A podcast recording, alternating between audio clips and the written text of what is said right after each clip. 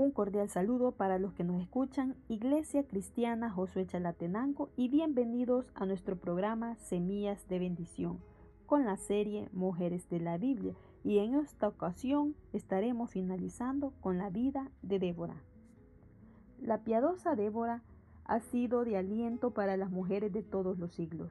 Cuando las mujeres son limitadas o maltratadas, cuando se sienten inseguras, con respecto a lo que es correcto o al modo en que deben proceder cuando se adentran en territorio desconocido, cuando se les pasa por alto o se les ignora, ellas encuentran ayuda y equilibrio al recordar a Débora. Todo aquello con lo que Débora contaba está hoy a su disposición. Puede descubrir su sabiduría en la Biblia, en las Sagradas Escrituras.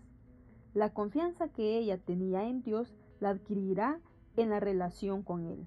Su misma valentía se logra al poner su confianza en Dios y en sus promesas. Su fortaleza interior y su liderazgo calmo son característicos de haber puesto su confianza en Dios y no en sí misma. Todo lo que Débora le brindó a Israel se lo ofrece a usted como ejemplo de una mujer dispuesta a ser usada por Dios. La promesa en las escrituras se encuentra en la Biblia, en la versión Reina Valera 1960, en Isaías 50, versículo 10. Dice, ¿quién hay entre vosotros que teme a Jehová y oye la voz de su siervo?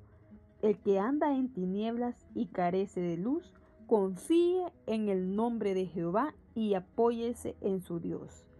Así como Débora confió en Dios y se apoyó en Dios, Dios quiere que también nosotros confiemos y nos apoyemos en Él. Pidámosle a Dios que nos ayude a discernir su voz. Resulta difícil y hasta desagradable escuchar dos piezas musicales a la vez. Del mismo modo resulta complicado escuchar la voz de Dios a la vez que escuchamos otras voces, voces de confusión, desaliento y condenación. La paz y confianza de Débora como líder en gran parte provenían de escuchar a Dios con claridad. Oremos. Señor, quiero escuchar tu voz.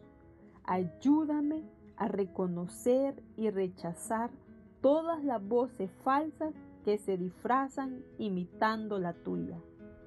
Ayúdame a distinguir tu voz de todas las demás. Hazme una mujer que escucha y habla tu palabra. En el nombre de Jesús. Amén. Hasta el próximo programa. Que Dios le bendiga.